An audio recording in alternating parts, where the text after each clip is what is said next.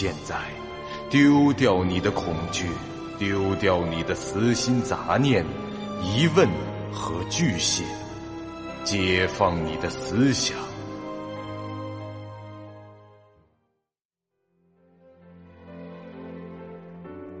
您现在收听到的是由喜马拉雅 FM 出品。巨五八瓦塔播讲的长篇恐怖网络游戏有声小说《惊悚乐园》，作者三天两觉。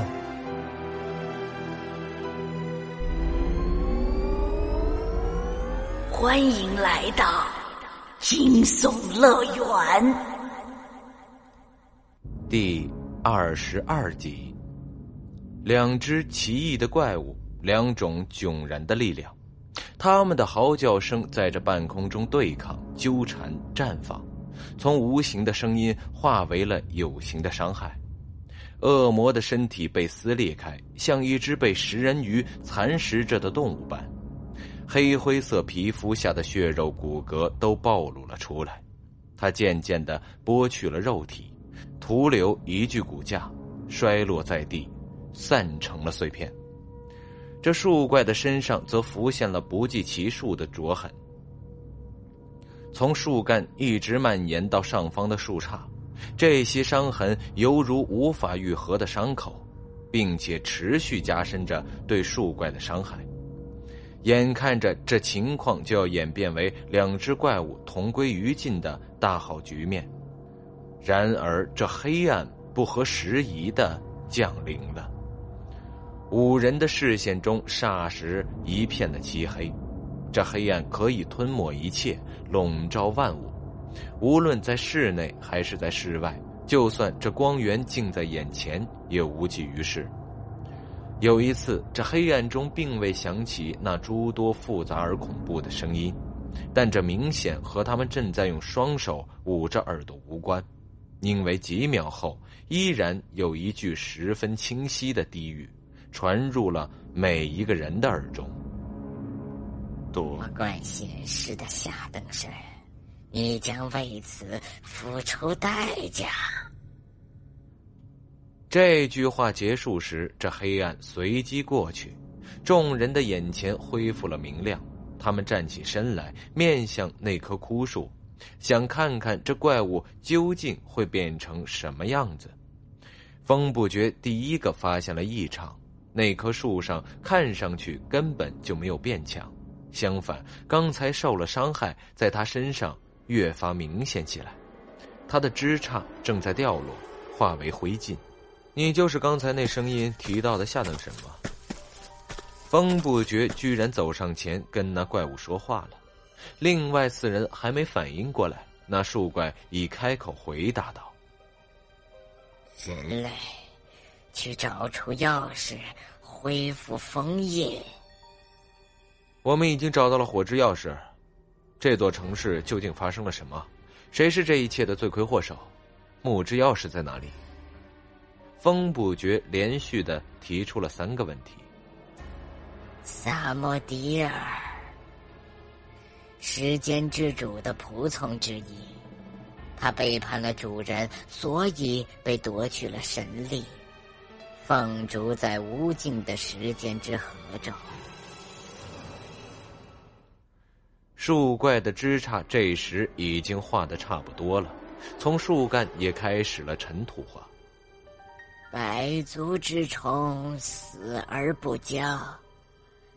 萨摩迪尔没有束手就擒，他用尽了残余的力量，将这座城市从现实中抽离。躲藏于此，此地已不是时间之河的一部分，而是一个独立于河流外的水洼。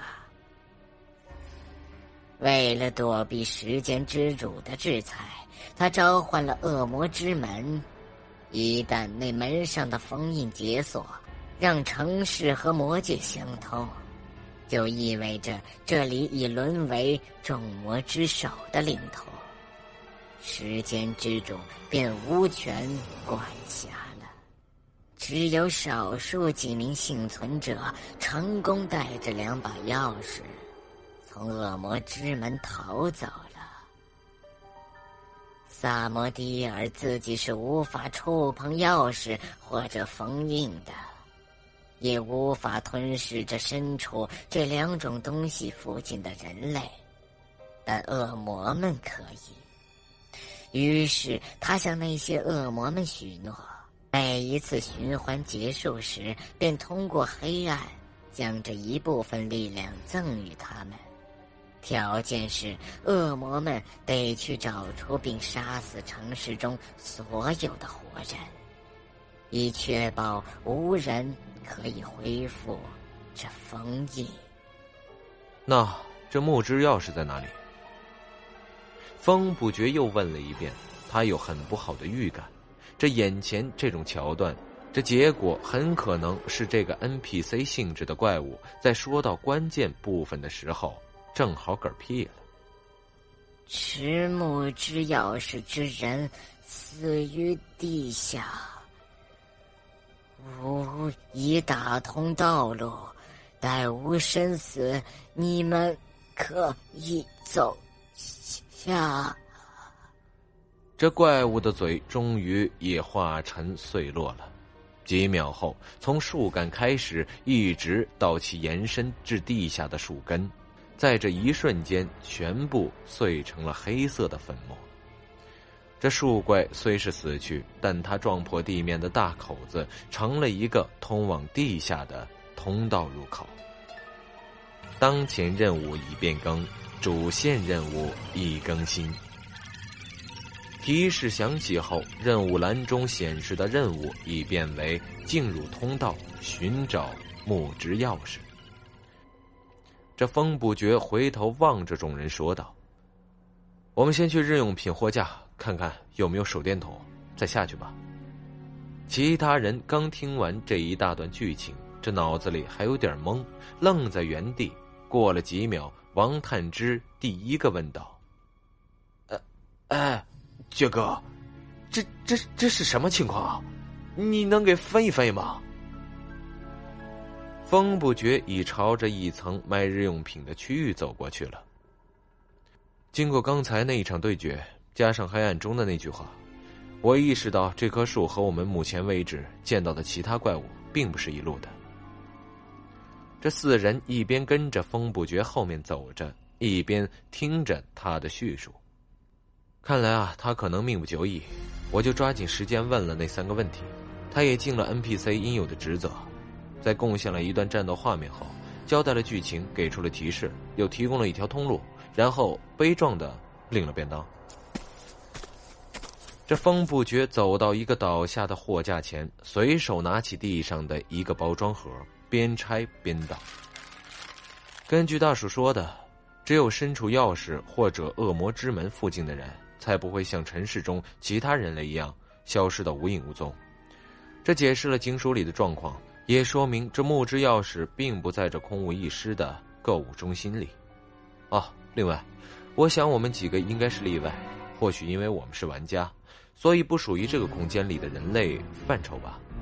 否则，这一进剧本就被这什么萨摩迪尔抹杀掉了。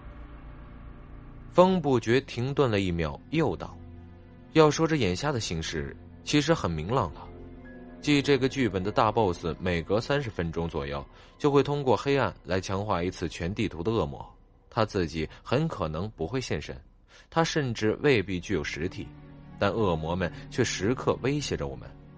boss 的目的就是把可以使用钥匙的人杀光，届时这个空间将永远和这魔界相通，只要他躲在这里，时间之主就无法追捕上。而我们通关的方法是找到这两把钥匙。回到恶魔之门前，设法恢复门上的那两个被解锁的封印。成功后，这个空间便不再和所谓的魔界相通，那个叫什么时间之主的家伙就能介入进来，把这萨摩迪尔撕成碎片。哦，这世界观倒是闻所未闻啊！王探之说道。这风不觉已经找到了几个手电筒，这次是完好无损。不过里面没有电池。好了，这些可以用，每个人拿上两个，有备无患。再找几节电池。对了，我看到运动商品区那里有冰球棍、棒球棍、高尔夫球棍，等等，哎，那些东西应该不会有什么装备条件，我们可以人手一只。就这样，五人将自己装备了一番，这回每人的手里都至少有一件普通品质的冷兵器了。这季末还在厨房用品区找到了比王探之手上那把水果刀长几许的西式厨刀，大家伙也都拿了一把。小探终于将那把新手教程里就拿到的水果刀给淘汰了。只有龙傲明没有选择刀身较长或者较窄的西式厨刀，他拿了把中式的菜刀，而且是那种特别厚重的剁骨刀。貌似他觉得这种比较有重量感的武器更加可靠和趁手。做完这些，已花去了将近这十分钟。考虑到地下可能还有怪物以及黑暗降临的实现，而众人没有继续耽搁下去，在龙傲明的带领下进入了通道中。刚进入地下的时候，感觉着周围还很狭窄，脚下都是泥土，前进的路皆是斜坡。下面也没有灯光，不过走了一段后，他们来到了一个相对宽阔的下水道中。这人在里面完全可以站立。看来啊，那树怪只是打通了某段下水道和购物中心地下的通路。接下来的路就是持有木质钥匙的人所走过的了。既然那棵树已经明确的提示持有者死在了下面。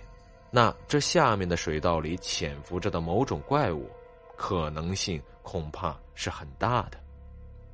圆筒形的下水道给人一种奇怪的压制感，周围的空间仿佛时刻都在收缩。当然，这只是错觉，真正恶劣的感官在这里是难闻的气味，以及脚下的水流那些漂浮着的让人不忍直视的脏东西。这寂寞妹子从下来以后，脸色就很难看，举着手电筒目视前方，完全不照脚下的东西，跟在孤独小哥的后面走着。龙傲明一手盾牌，一手棒球棍，走在队伍最前方。要是有什么怪物突然的窜出来，他铁定在这第一时间就一阵乱棍招呼上去。万一棍子砸不死，再抄着菜刀来补刀。风不觉和王探之则走在队伍的中间，时刻准备支援龙傲明。这段下水道只有一条通路，他们进来的通道左侧已经被掩埋，仅剩的一条缝隙和墙上的小管道仍有水流入，所以有怪物会从后面袭击的可能性很小，让这孤独和寂寞走在最后相对安全。众人这样前行了五六分钟。大家看那个，就在那儿，那具尸体。龙傲明忽然停下脚步说道：“风不觉伸直脖子，使视线高于龙傲明的肩头，发现这前方十几米的距离已是这下水道的尽头，一个封闭的铁闸门将路堵死了，水流从铁闸门底部的缝隙继续填。”水流从闸门底部的缝隙继续前进，就在那儿的角落，手电的光亮照出了一具尸体。嗯，根据目前为止的经验，当我们发现某个东西、某只怪物或者某件事时，就会触发。方不觉话只说到了一半，这眼前那具尸体忽然站了起来，同时一阵诡异的笑声钻入了。五人的耳中，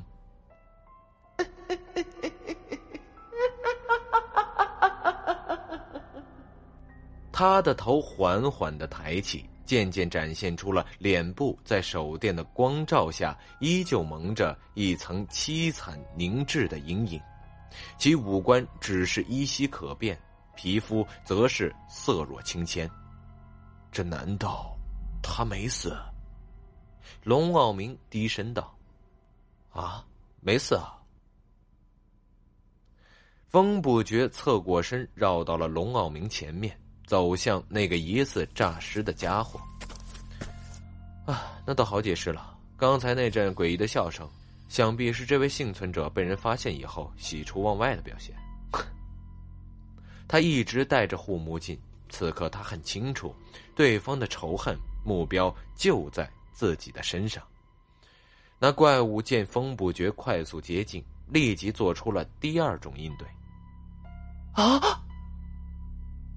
寂寞突然在后面大叫起来，不只是他，连孤独也吓了一跳，惊叫一声。王探之的惨叫噎在了喉咙里，根本没有发出来。他吓得脸色惨白，心脏都停了几秒。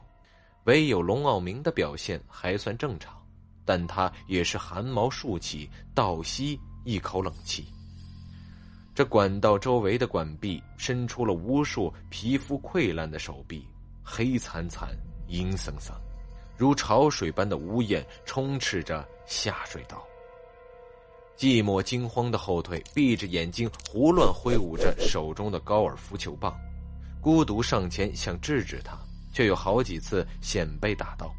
王探之这几乎吓傻了，瞪圆了眼睛，一动都不敢动，紧攥着刀子的手正在发抖，这手心满是汗水。本集播讲完毕，感谢您收听由喜马拉雅 FM 出品的长篇恐怖悬疑惊悚玄。感谢您的收听，去运用商店下载 Patreon 运用城市，在首页搜索海量有声书，或点击下方链接。听更多小说等内容。